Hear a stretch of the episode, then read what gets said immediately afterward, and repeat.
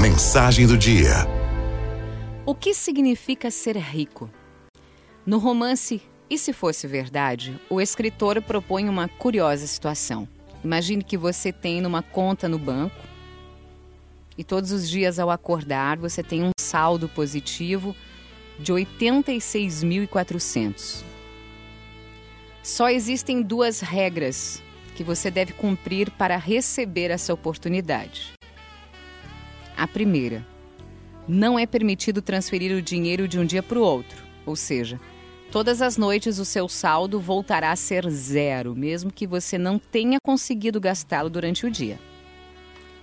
E a segunda regra consiste em saber que um dia sua conta deixará de ter esse valor diariamente. Mas você não sabe em que momento isso vai acontecer, ninguém vai te avisar. O que você faria? Você acha que gastaria esse dinheiro todos os dias? Ah, eu tenho certeza de que todos nós aproveitaríamos essa oportunidade maravilhosa. Então, deixa eu te contar.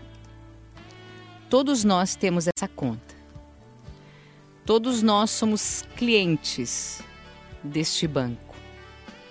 E somos inscritos nele assim que nós nascemos. Esse banco se chama vida e a conta de investimento se chama tempo.